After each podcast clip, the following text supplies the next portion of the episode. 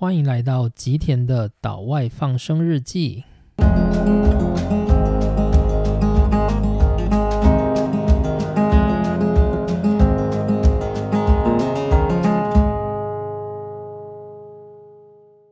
大家好，终于来到第二集了。第二集的话，就是我的正式的系列，我会来讲解，就是我在这个频道里面想要讲的东西。那第二集的主题是什么呢？这一集我想要讲的是我为什么想要念博士班，以及我为什么选择了日本来念博士班。然后我还要把它推出去，就是有很多人他其实都对于博士班有一个憧憬。那到底该不该念博士班？这是我今天想要讲的主题。其实这个主题我。很早很早以前就很想做了。当初在 YouTube 的时代，就是我也曾经想要把它做成影片。可是后来因为这个主题，我想发挥的内容实在是太多了，那整个影片就会变得非常非常的长，然后很不适合做 YouTube。所以我决定趁着这个机会，用就是 Podcast 的方式去介绍我为什么想要念博士班，并且从中去衍生出其他我想要介绍的主题。好，那在开始之前，我们先来谈论一下博士这个角色。博士他就是 Doctor，也可以叫做 PhD。PhD 的意思就是 Doctor of Philosophy，就是哲学博士的意思。那意思，如果我们不要把它带入那个亚里士多德时代的那种哲学的概念的话，我们单纯去探讨博士他在这个社会上必须要有什么样的义务。或者是他被这个社会赋予什么样的责任，然后他必须具备什么样的特质，就是我们先来探讨一下这个部分。那关于博士这个角色啊，他在这个社会上有什么样的意义？那根据宏志出版社出版的这一本叫做《如何拿博士学位》的书。那它里面就有讲到关于博士学位的意义这件事情。那这本书它其实是主要是依照英国的学界的概念来写成的，就是如何拿到英国的博士学位。但对于广泛的博士学位，我觉得应该也算是可以参考的部分。那这本书它主要介绍关于博士学位的意义，它是这样写的：取得博士学位等于拥有授课的资格，可以成为大学师资中的。一员。那当然，书中有讲到说，就是在现在这个社会，其实大家攻读学位也不一定都是为了当老师。但是它里面想要告诉大家的是，就是这个概念，它说明了就是。大学里的师资必须是具有权威性的角色，而你如果想要成为一个有权威的角色，你就必须拥有博士学位。所以，博士学位有点像是你要进入学术殿堂，成为一个能够教育、能够传递权威性知识的这样的一个角色，你所需要具备的入场券就是博士学位。那这本书里面，它就是有讲到关于博士，就是你应该成为一个怎么样的人。那这里面定义的博士，他认为是一个完全专业的研究者。什么叫做完全的专业？首先，他第一点是说到说，在最基本的层次上，你必须要有一些东西想说，而你想说的东西，你的同才也会想要听。第二个就是你必须掌握足够的。研究主题的动向，以便评估他人对这个主题的研究是否有价值。就是你要能够去评价别人的研究，这是你成为一个专业的研究人员所必须具备的能力。第三个，你必须要非常敏锐，你必须厘清自己在这个领域里面究竟有什么样的贡献。就是你要评价你自己。你要有能力，能够去评价你自己跟你所做的研究对于这个社会有没有帮助。第四，你要随时保持职业道德意识，在不逾矩的规范中进行你的研究。所以就是你要随时保持学术伦理，因为你是一个权威性的角色，你必须知道你讲的话会影响很多人，所以你不能作弊。你不能为了要发表而就是炒作了一些不一定是事实的东西。你必须公正无私，这是你必须要具备的能力。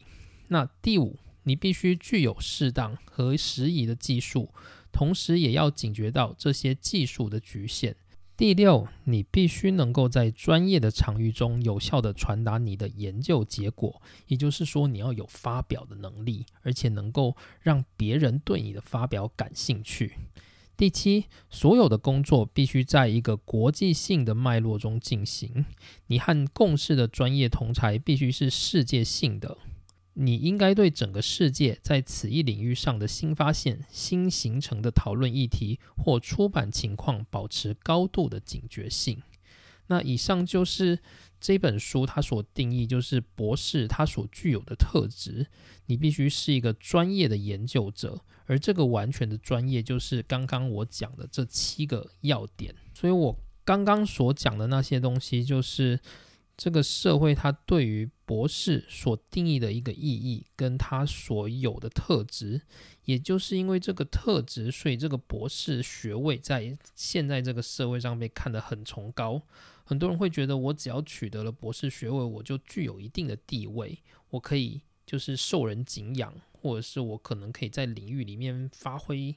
很大的影响力，那这些都没有错，这些就是博士学位他在获得的时候他会给你的附加价值。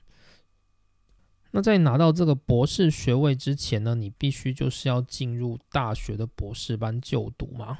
那所以博士班的这个过程，它就是一个训练，训练你成为刚刚我所讲的上述这些要点具有这样意义的人，他所具备的能力。所以这是你在博士班里面，你必须要感受到，然后你必须要去学习，你必须要被操练，你必须要被训练的这个目标，就是为了要让你得到博士学位。那所以你就可以发现说，就是拿博士学位这件事情，它本身就是一个很困难的事情，而也因为它的困难，你必须要让自己具备上述的那些。非常重要的特质，所以拿到博士学位就成为一个很多人都会想要去追求的一个人生意义。那博士班对我而言，也就是这种概念，就是我希望自己能够成为一个很专业的研究者，然后具备某些很重要的研究素养，然后去加加强自己在专业领域上面的厚度跟广度。那这是我就是。会想要选择去念博士班的一个根本的原因。好，那接着就来谈一下，就是我为什么自己想要念博士班。那念博士班当然会有一个根本的原因，就是我刚刚所说的，我想要成为一个专业的人，我想要有影响力。那这些根深蒂固的那种信念，会让自己想要去念博士班。但是你选择念还是不念，其实这个中间是有很多很多的障碍，绝对不是。你一觉得，哎，我要念博士班，也就去念了。对我而言，就不是这么简单的事。所以我现在要来讲一下，就是我为什么要念博士班，我想要在博士班里面得到什么，然后我选择念博士班的这个路程是怎么样的，然后为什么我选择的日本，这是我在这个章节里面我想要讲的事情。好，那第一个就是我想要讲我为什么想要念博士班。那主要当然就是跟自己的个性有关，就是我觉得自己是一个大脑运作非常强烈的人，就是我能够感受到各种就是。社会上逻辑上的各种矛盾，然后我会想要去思考如何解开这种矛盾，所以我很喜欢那种哲学问题，像是康德的哲学，就是我非常非常爱的部分。然后我最近在读一些关于佛学的东西，就是我觉得佛学它也有点复杂，那那个复杂就是如果你能够理解它，你就会觉得诶，怎么这么有趣？所以我的脑本身就是一个很喜欢运转的。机器，所以因为我喜欢复杂的事情，所以我很早以前就一直觉得，哎，自己应该是会念博士班的。那第二个原因就是我一直很想成为一个研究者，就是。过去其实我一直都当工程师，但是我觉得工程师跟研究者有一个根本性的差别，就是工程师你在服务的对象是公司，所以你的目标都是为了要解决公司的问题，然后帮公司赚钱嘛。但是研究者他有一个更重要的目的，他必须要去解开宇宙的谜团，所以研究者他跟工程是有一个根本上的差别，就是他所解决的问题不一定是为了利润考量的，当然也有可能他是为了国家考量，例如说研究者为了国家的某个产业，他必须要解开某个问题，那这也是一个研究者他的使命，但是他的使命就是感觉上会跟一般的工程师不太一样。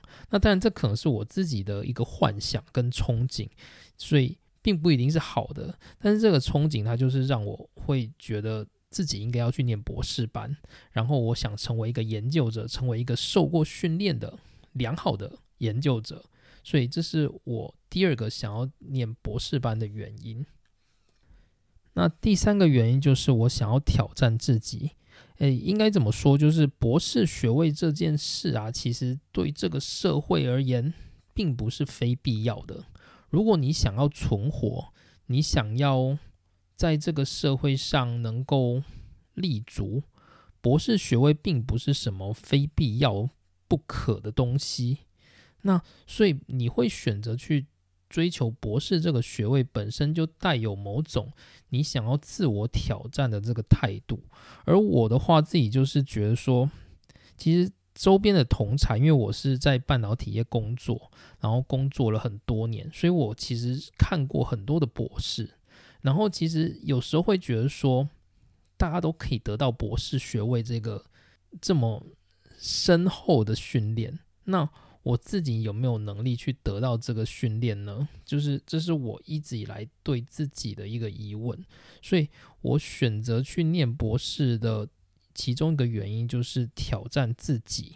好，那当然还有最后一个，我觉得是最重要的原因啊。这个原因就是我想要在国外拿学位。那意思是什么？意思就是说，如果我永远不离开台湾岛，我只要在台湾生活，我一辈子不会离开台湾的话，那其实我并不会想要去拿学位的。那我。其实一直以来都一直有一个想要到国外生活的目标。那在国外生活，其实你不拿学位也没关系。但是对我而言，我一直很希望能够拿到一个国外的学位。那对我而言，就是硕士这个学位哦，它如果你要，例如说你去英国、去美国念硕士，你一定要付学费，而且那个学费都很贵。但如果你去国外念博士，通常是有很大的机会不用付学费，或者是学费被减免，然后你也有可能会因为你是博士生，所以你有拿到某些足够养活自己的薪水。所以我认为，如果你想要在国外生活，或者是你想要到国外拿学位，就是。博士学位是一个很值得投资的项目。当然，如果你用这个心态去追求博士，我认为不是一件好事，因为你同时还要去评估一下你是否对博士有热忱，否则你踏进去，你还是会觉得很痛苦，这样子是不好的。那总之，以上就是四个我想要念博士的原因。第一个就是我喜欢复杂的东西，第二个就是我一直很憧憬想要成为一个研究者，那第三个就。是我想挑战自己，然后第四个是我想到国国外拿学位。好，那接着来讲一下，就是我什么时候开始想要去念博士的？其实我刚开始在大学硕士的阶段，我就一直觉得自己会去拿博士学位。当然，主要原因也包含了就是我想到国外去生活。但是，其实我刚开始在硕士班毕业之后，我并没有马上就去就读博士。那原因是什么？原因是因为我不确定我是不是真的想念博士。就是虽然我一直觉得我想念，但是我不确定我这个心态到底是不是对的。就我需要给自己一些时间去评估自己是不是该念博士。所以我并没有在硕士毕业之后就急着去念博士。反而，我做了一件事情，就是我离开了学校，然后到半导体业工作。那当然还有一个原因，是因为其实，在台湾的社会啊，就是博士其实不是真的那么必要。就是应该说白话一点，就是博士找工作会比较难找，所以这个社会其实充斥的比较强烈的就是博士无用论。那所以就是在那个时候，我也觉得，如果我就是这么投进去念博士的，真的是一件好事吗？就是那时候其实也有很多很多的挣扎。那最后就是，我就选择先去半导体业工作。那当然，其实我也有一个想法，是我希望能够去学一些业界的东西。因为你一个学生，你在学校沉浸了很久很久，那你会觉得你所学到的东西到底是在干嘛？那如果你能够在业界去发挥一下，你会慢慢的觉得说，诶，原来你学到这些东西在业界是这样用的。就是那种感觉是不一样的，所以我那时候就是趁着年轻，我就决定先到半导体业工作，然后一做就做大概七年多左右。好，那接着把时间就带到我在职场工作大概七年多左右的时候，那后来我就开始觉得，哎，我应该要去念博士班了。那这个时间点到底是什么回事？就是在那个时间点，我忽然感受到说，我在职场的发展受限。那这个受限，我认为不是说升迁不容易还是怎么样，其实升迁并没有那么困难，但是。那时候会一直有一个想法，就是说我应该在这个公司待一辈子吗？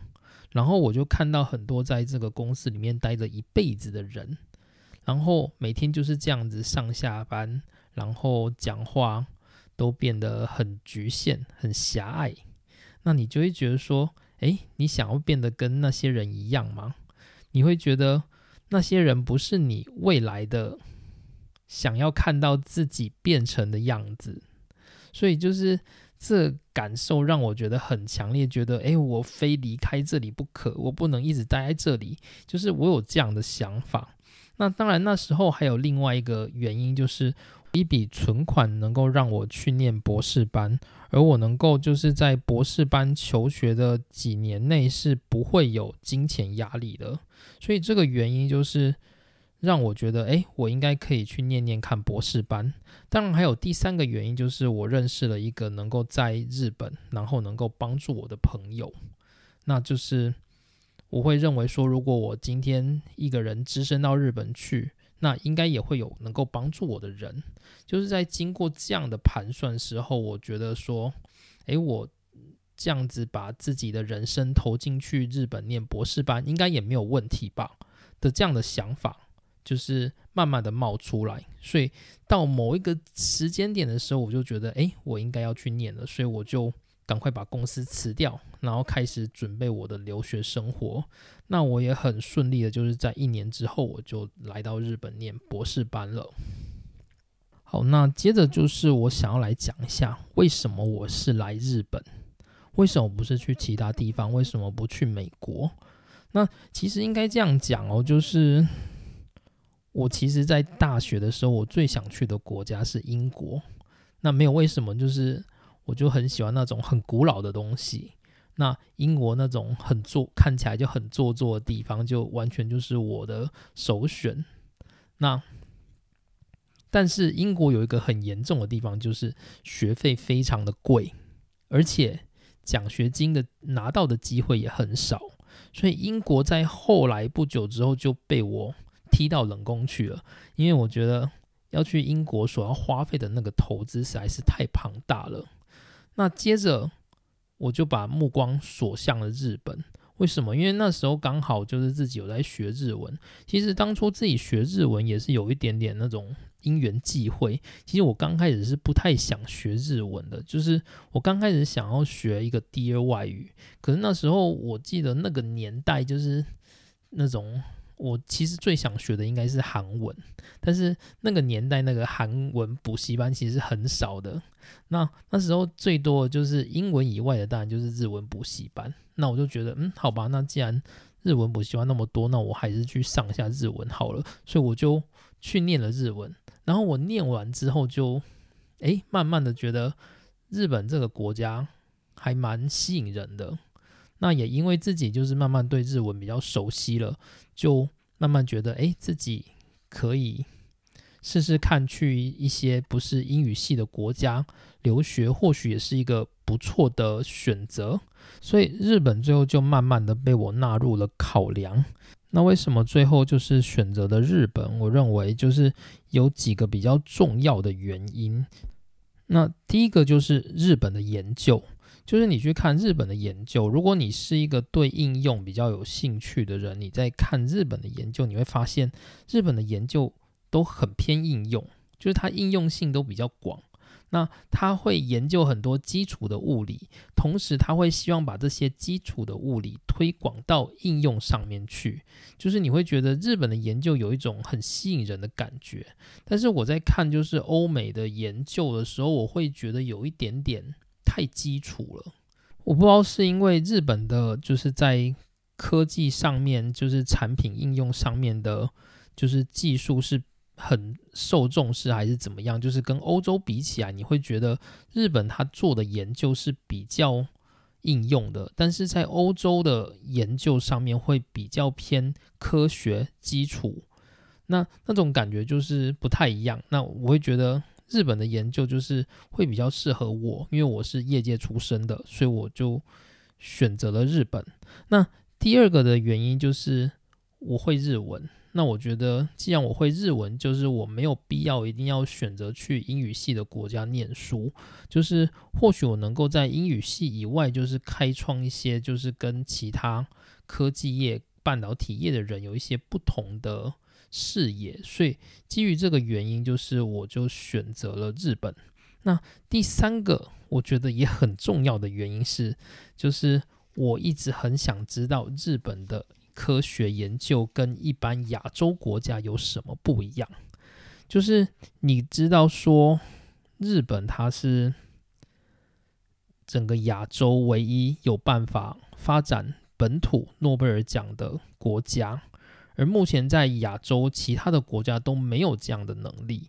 不管说是台湾还是中国，就是台湾跟中国基本上都有科学的诺贝尔奖得主出现，但是这些诺贝尔奖得主其实他的研究会得到诺贝尔奖，都不是在国内做的，都是在美国所达成的。但是日本不一样，日本从二次大战刚结束，汤川秀树就成为了日本第一个拿到诺贝尔奖的得主。那汤川秀树就是一个土生土长的日本人，他也没有出过国，他就一直待在国内，但是他的研究却得到了诺贝尔奖。所以日本从汤川秀树以来，一慢慢的就是不停的推进，目前就是近十八年来，就是每年都有诺贝尔奖得主的诞生。就是我一直很想知道说，日本它的教育跟亚洲其他国家有什么不一样？它的科学研究究竟有什么厉害的地方？所以基于这个原因，就是日本就成为了我就是最想选择的国家。好，那以上就做一下总结，反正大致上就是我讲完了我为什么想要念博士班，然后我选择念博士班的那个。心路历程是什么？我是在什么时候才开始决定要选择念博士班的？然后接着，为什么我要选择念日本的博士班？主要就是我刚刚所讲的三个部分。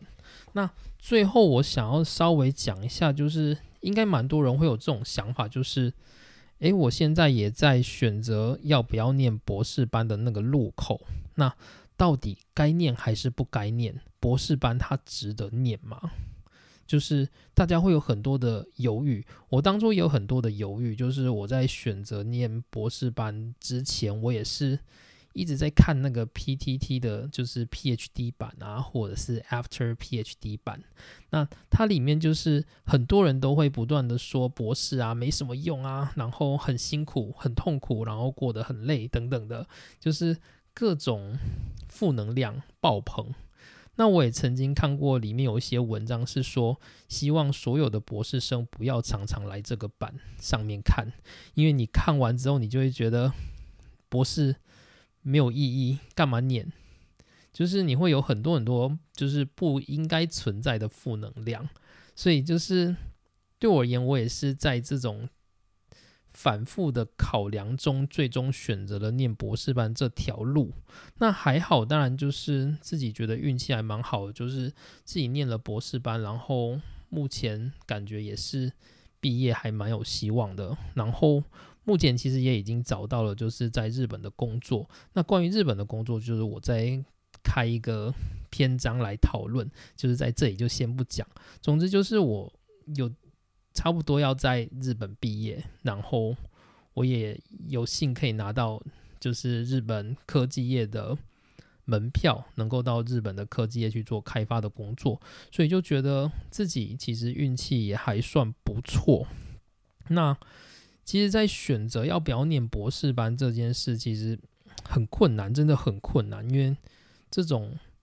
是个人生涯的问题，就是没有人有办法帮谁去做决定，所以真正能够做决定的都只有自己。所以就是一个人，如果他要考虑说，诶，为什么？就是我好想念博士班，但是念博士班又有好多困难，我到底该念还是不该念？那你可以考虑几个问题。我目前列出了有四个，我觉得对我而言是蛮重要的问题啦。那第一个就是。你为什么想念？就是你念博士班，你的目标是什么？那那个想念博士班的那个动力，值不值得你去？就是牺牲你目前的生活。如果你觉得你目前的生活没什么好牺牲的，那也就去念。那如果你目前的生活其实还有很多让你觉得幸福的部分，那。博士班也没有非念不可，就是这种事情是为什么想念？就是你要有一个能够说服自己去牺牲自己现有生活的理由。那像我自己是有一个朋友，就是他应该说他原本在中研院工作，然后因为中研院你也知道啊，就是薪水也不是很高，然后之后就是他家里就发生了倒债的问题，然后他的薪水就全部拿去赔家里的倒债。那之后他就觉得，就是家里没有钱了怎么办？那他就决定出国念博士班。为什么？因为他可以申请留学贷款，然后用那个留学贷款先来帮家里垫钱，所以他就用了这样的方式。那他就去国外念博士班了。但他最后好像也没有念完啊。但是就是这也是一个人生的选择嘛。就是如果当你已经一无所有的时候，或许你就会。莫名的就要去念博士班，就是也有这种选择，但是就是念博士班这条路，就是为什么想念，值不值得你牺牲自己的生活？就是这件事情是你必须要考虑的。好，那第二点就是你想在博士班得到什么？那博士班，我认为就是大部分人去念博士班都会有一个想法，就是想要成为一个博士嘛。对，那博士。一直是什么？就是结果很重要，拿到那个博士学位很重要，所以你的目标就是那个博士学位。但是其实对我而言，我认为博士班，如果你抱着只想要拿到一个学位的心情去念，会非常的痛苦，很痛苦，真的很痛苦。你会觉得，诶，我那个终点还要多久？还要多久才能够到达？你会觉得很痛苦。但是念博士班，我认为有一个很重要的。想法是，你念博士班，你想要得到的不只是那个结果，而是那个过程。就是博士班它本身就是一个训练，想要训练你成为一个就是具有专业素养的研究人员。那那个训练的过程其实是很重要的，所以念博士班就是你能不能够去感受说。你想在博士班得到那个训练过程，这个想法也很重要。如果你只单单就是一直觉得说我想要去念博士，我想要拿到学位，这样的想法是支撑不下去的。就是如果你真的想要能够稳当的去念博士的话，你一定要能够去享受就是念博士的那个过程，你要能够就是。告诉自己，你想从那个过程学到东西，就是要有这样的想法，你去念博士班是比较适合的。好，那这就是第二点。那第三点的话，就是我认为是抗压性。抗压性的意思是什么？抗压性但包含就是你对于研究的失败够不够抗压嘛？但是我这里要讲的就是不只是这些，我想要讲的是，就是你如果去念博士班，第一个你有没有支持的人？你能不能够避免孤单？因为博士研究这个工作啊，它就是一个很不人性的工作。这个我可能后续也会再开一个专题来讨论。那因为它不人性，所以你如果孤单了，你很容易发生心理的问题。所以你念博士的这个路上，你能不能够确保有支持自己的人？这件事情很重要，这个是你的抗压的团队。那第二个就是钱的问题，就是你念博士的这个路上，你能不能够确保自己不要为钱而担心？如果你会因为钱而担心的话，那就真的不要念，因为这绝对是造成你研究生活中一个精神上很重要的伤害。所以，如果你真的有这种问题，那你就不要念。我认为是不念也是 OK 的，所以念博士还要取决于就是你有多大的支持团队，然后有多大的钱。当然，如果你能够去申请一些奖学金，然后能够帮助你去度过博士生涯，这也是 OK 的。那前提就是你要先做好规划，去创造自己的抗压团队，让自己在博士生涯的这几年能够就是安然无虞。然后第三个就是，诶，第三个就是抗压团队，你还要包含说你有没有那个能力去求救。我认为求救是一个。就是在博士生涯里面很重要的能力，就是抗压性这件事啊。其实大家都会觉得说是，当你遇到多大的压力，然后你能够撑得住还是撑不住，这个叫抗压性。可是我认为真正的抗压性好像不是这样，这是我在。博士的生涯的这几年，也能够慢慢感受出来的东西，就是真正的抗压性，其实是当你遇到困难的时候，你有多大的能力能够意识到自己正在面对困难，有多大的勇气能够去求救，所以这些都包含在我想说的抗压里面。所以有多大的抗压团队，有多少支持的人，有多少能够支持的钱，然后有。多少勇气能够让你去求救？这些都是我认为念博士班一个很重要的考量。那第四点就是你能不能够停损？就是应该说念博士这件事情啊，它不是什么非念不可、不念就会死的事情。所以你念博士之后，如果你发现自己有异常了，你精神不好了，你状况不好了，你觉得人生很黑暗、很暗淡，你失败，各种焦虑、忧郁的症状都出现的时候，你能不能够停损？有没有停损的这个勇气跟能力？有没有办法去对抗所有外界对你的期待，去停损，保护自己？这是很重要的事情，就是。当你在研究的时候，它一定是很多的失败，很多的挫折。那有时候，当你真的已经承受不了的时候，你一定有可能会有精神上的问题，或者是生理上的问题。那你能不能够适时的告诉自己说：“诶，我可以停下来不念了。”这个想法也很重要。就是博士没有非念完不可这件事情。如果你今天生命都已经没有办法承受了，就是你。应该要选择停损，但是通常很多人他都会因为家里的期待，或者是觉得哎，就差一点就要毕业了，或者是就是很多人都认为我应该拿到博士学位，或者是我的就是另一半，或者是另一半的家人都很期待我要拿到博士学位才能够结婚等等的各种问题、各种压力，会让自己必须吞下这些。就是博士班的压力，所以很多人会因为这样，最后就没有勇气去停损，而最后选择了就是走上就是不好的道路。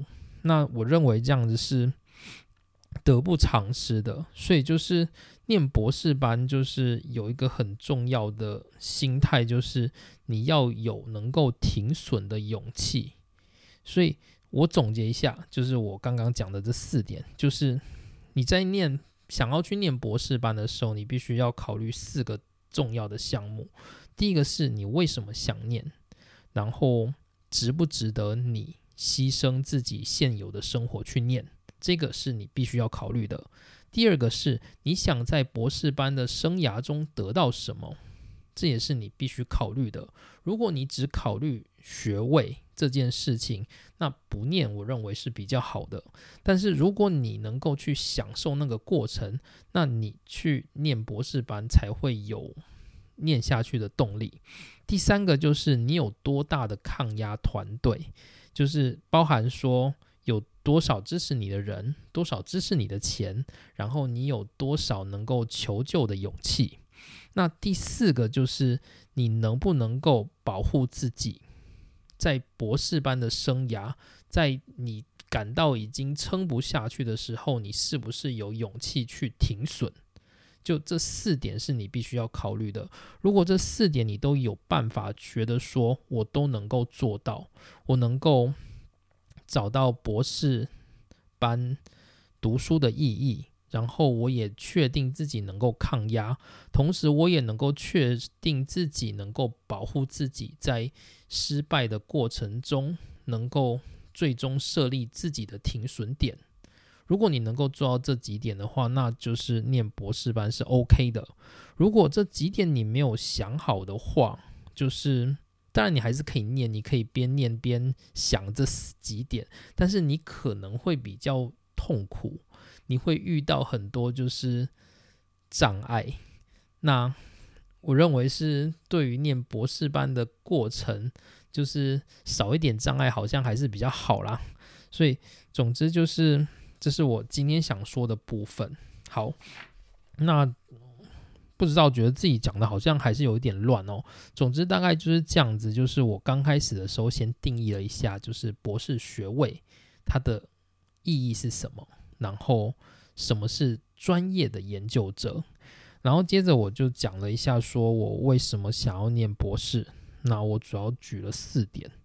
那接着讲一下我的心路历程，就是我刚开始毕业的时候，其实并没有马上去念博士，而是先工作了一阵子，然后之后才因为某些因缘，而我决定应该还是可以去念念看，所以我才出发的。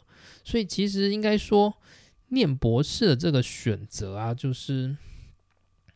有时候你不用急着去做，你没有必要说啊，我现在非选不可，我非去念博士不可，我现在不决定，我人生可能就会后悔等等的，没有这种事情。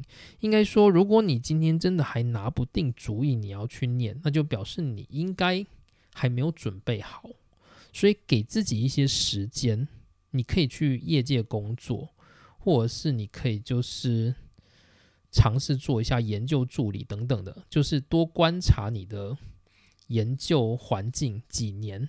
如果你真的觉得诶 OK 了，那个时机你会感受得到。就是当你能够感受到说，诶，现在正是我应该去念的那个时间点，那个时候你再去念，绝对是比较好的。所以这是我今天。选择念博士班的一个心路历程。那接着就是我也讲到说，为什么我想要去日本念博士？